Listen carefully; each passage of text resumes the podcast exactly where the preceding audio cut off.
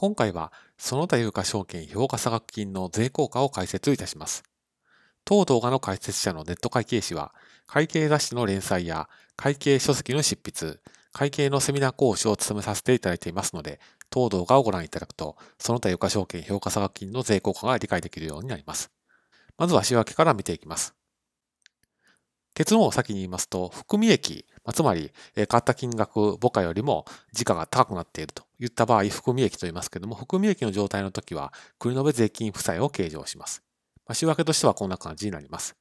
勘定科目の名前が長いので、その他有価証券評価差額金っていうのをこの略語で、素有償差額金という表現にしていますので、その点は含み置きください。一方の含み損の場合は、繰延税金資産を計上することになります。じゃあどういう視点でこういう勘定科目を覚えていけばいいのかですけれども、これはその他有価証券については、法人税では時価評価をしませんので、時価評価をして含み益、含み損が出ている状態の時に会計と法人税では差が発生しています。でその差について解消するときに税負担が増えるのか減るのか、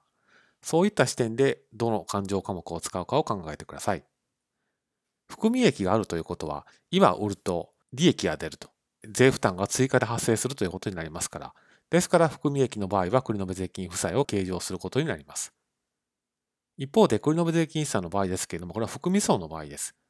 含み損ということは、今売ると損が発生して税負担が下がるということを意味します。つまり、会計的にはこれは税金を今の時点で、え、先に払っていると。で今売ったとしたら損が出て、所得が減る税負担を下げますと。損は今発生しているのに、法人税では損じゃないというふうに認識してますから、税金が今の時点では多く払ってしまっていることになると。そのような考え方をするので、会計的には税金を前払いしているという発想に立ちます。ですから、繰延税金資産を使うということになります。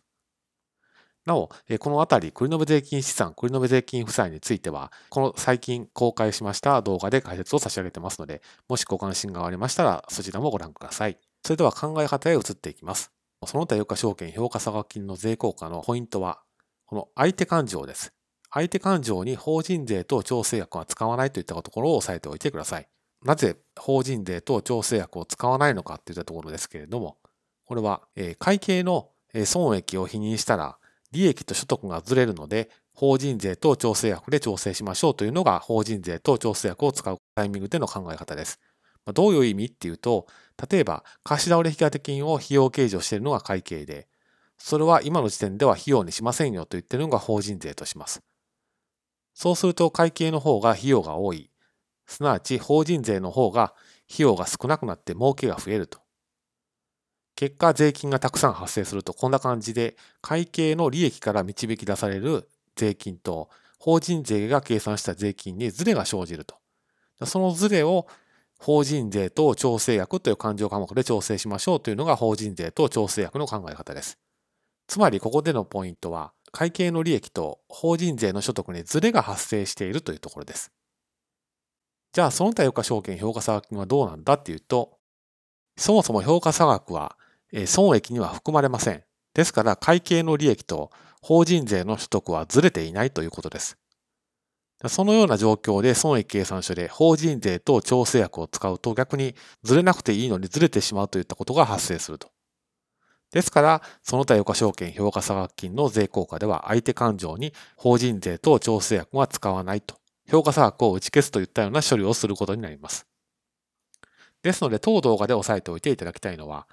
その他余価証券の評価差額金の税効果では、法人税と調整薬は使わないということを押さえておいてください。